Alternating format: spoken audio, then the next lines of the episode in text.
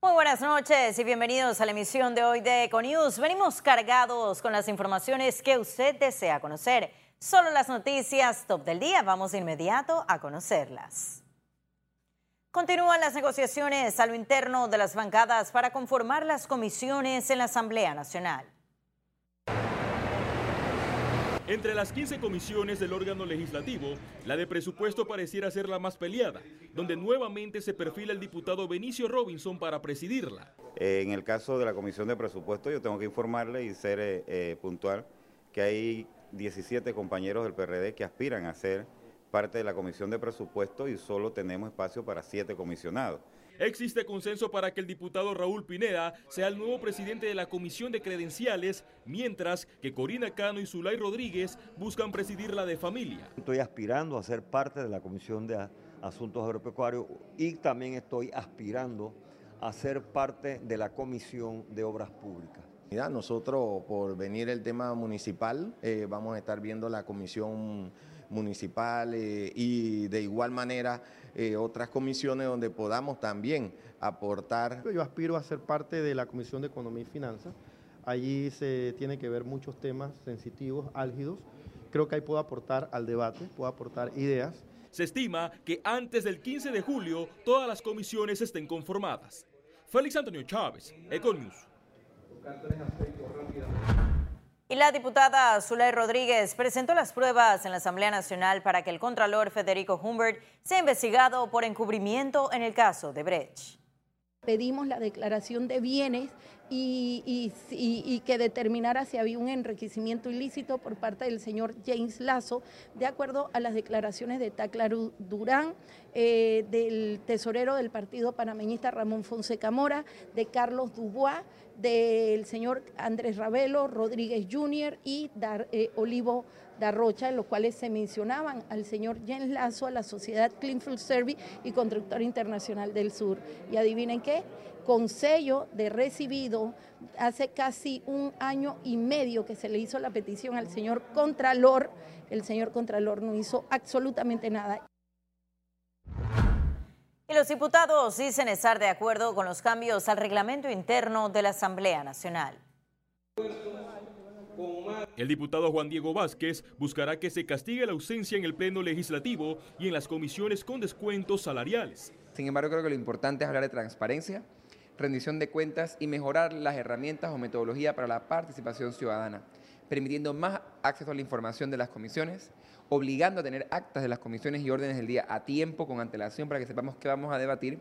Entre ellos, la eliminación del voto con golpe de mesa a uno electrónico. Esto debe ir a la comisión de credenciales y en la comisión de credenciales los comisionados deben tratar pues de buscar de alguna forma, de ver cómo podemos mejorar nuestra imagen y participación en el hemiciclo parlamentario. Este es el momento de sanear la casa para poder devolver la credibilidad a este órgano del Estado que es de suma importancia porque es el que el pueblo elige directamente.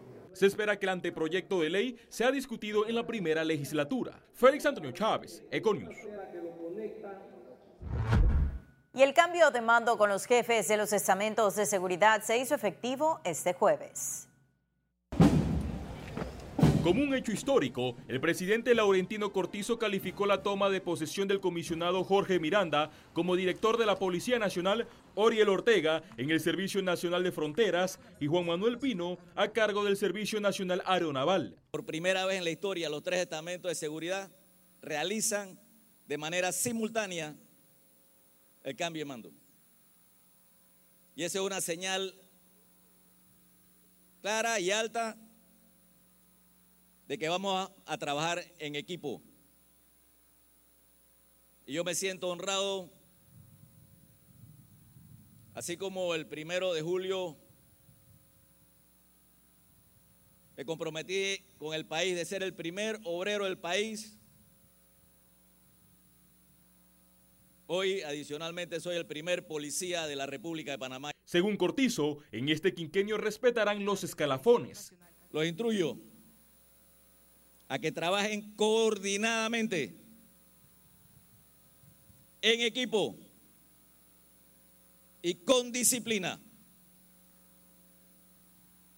La disciplina forja carácter. El mensaje de la ciudadanía es que nosotros vamos a hacer el trabajo que tenemos que hacer.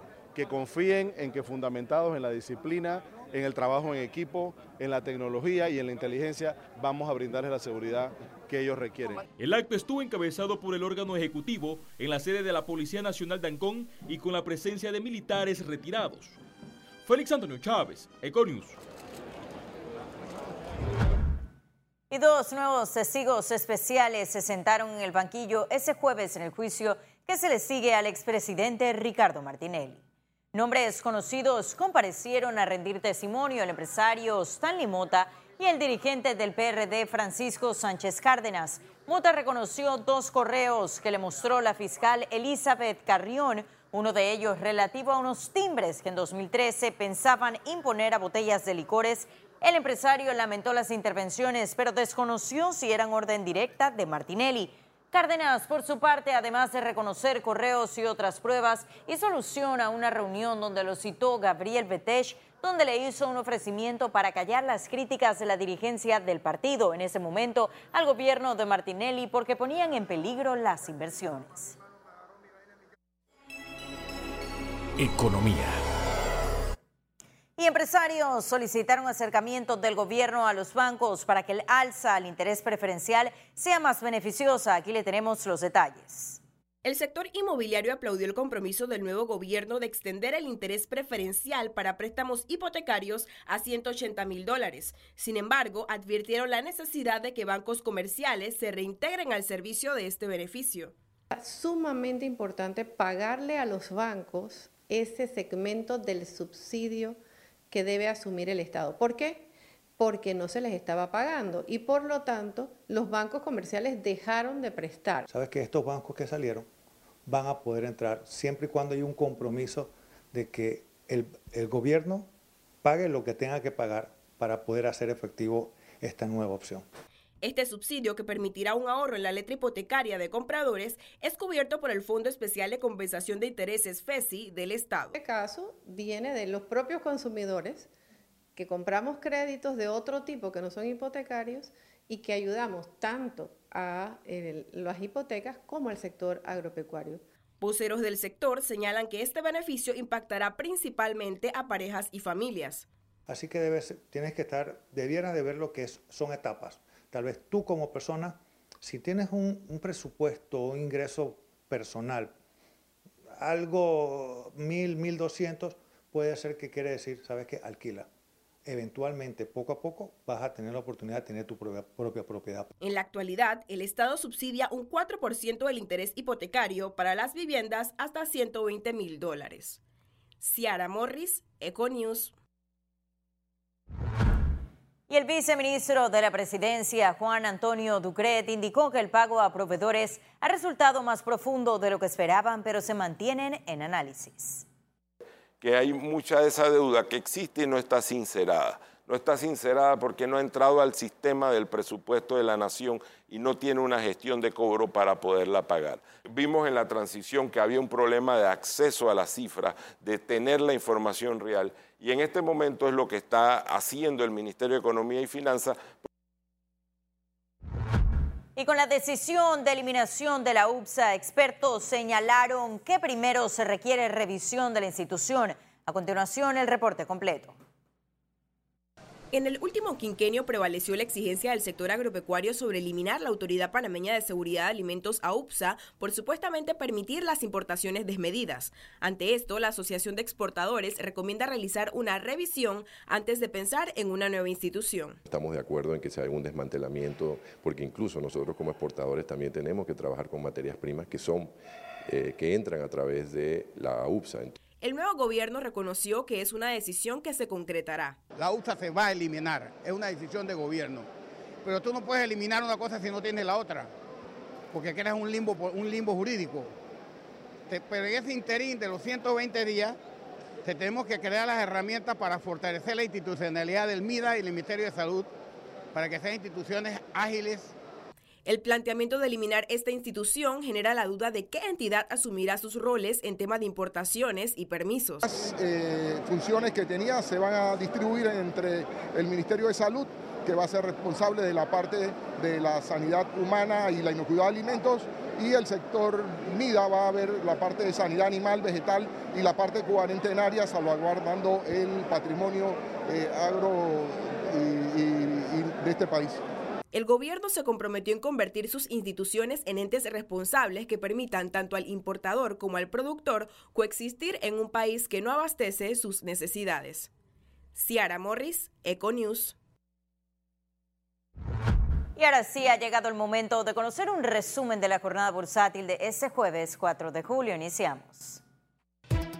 El Dow Jones cotizó en 26.966 puntos, sube en 0.93%. El IBEX 35 se situó en 9.394 con 40 puntos, un incremento de 1.22%, mientras que la Bolsa de Valores de Panamá se ubicó en 440 con 45 puntos, se mantuvo sin variación. Ahora veamos en detalle el volumen negociado en la Bolsa de Valores de Panamá.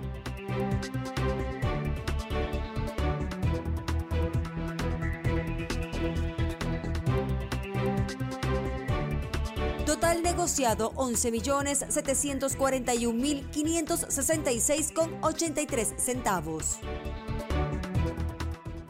Y en breve estaremos de regreso con las notas internacionales, pero recuerde también puede seguirnos en vivo desde su celular a través de la aplicación de Cable On The Go. Solo descárguela y listo.